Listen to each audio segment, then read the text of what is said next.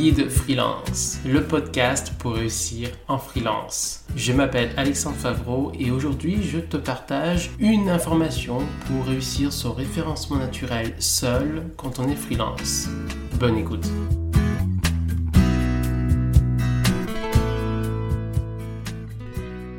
Je vais te parler de comment faire son référencement naturel seul quand on est freelance. Étant donné que je suis consultant en référencement naturel, j'ai voulu faire chaque fin de mois cette partie-là pour te donner des euh, astuces euh, pour réussir son référencement naturel quand on est seul. Aujourd'hui, je vais te parler de comment faire son référencement naturel. Évidemment, je n'irai pas dans le détail, mais l'idée c'est de donner les étapes. Le référencement naturel, ça prend du temps, il faut le savoir.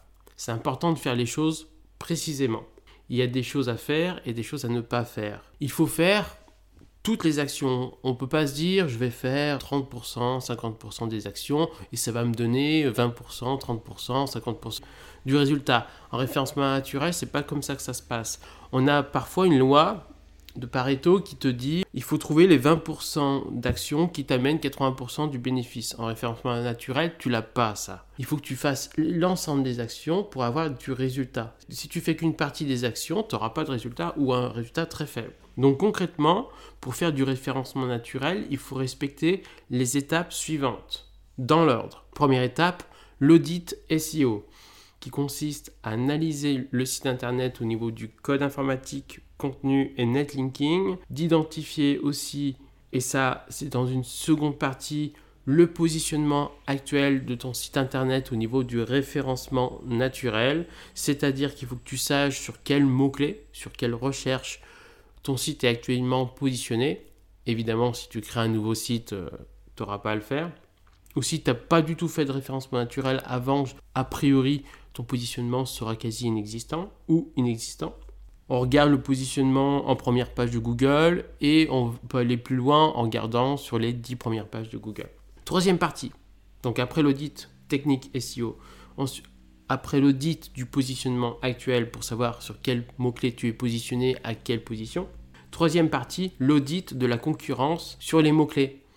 Identifier des concurrents sur Internet qui, a priori, se positionnent sur la même activité que toi pour savoir justement, eux-mêmes, ils se positionnent sur quel mot-clé, à quelle position. Ça te donne souvent des idées pertinentes de mots-clés. Quatrième partie, l'audit des mots-clés, qu'on appelle aussi audit sémantique. L'idée, c'est d'identifier les mots-clés où il est pertinent de se positionner de ton côté.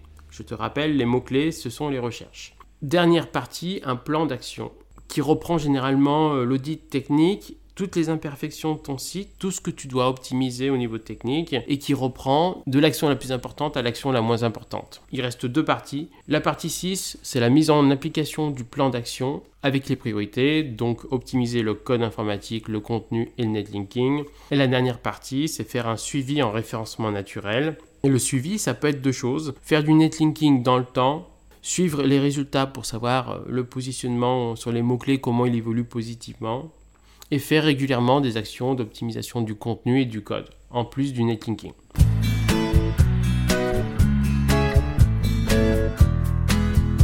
Merci d'avoir écouté cet épisode et n'hésite pas à écouter les prochains épisodes. À bientôt.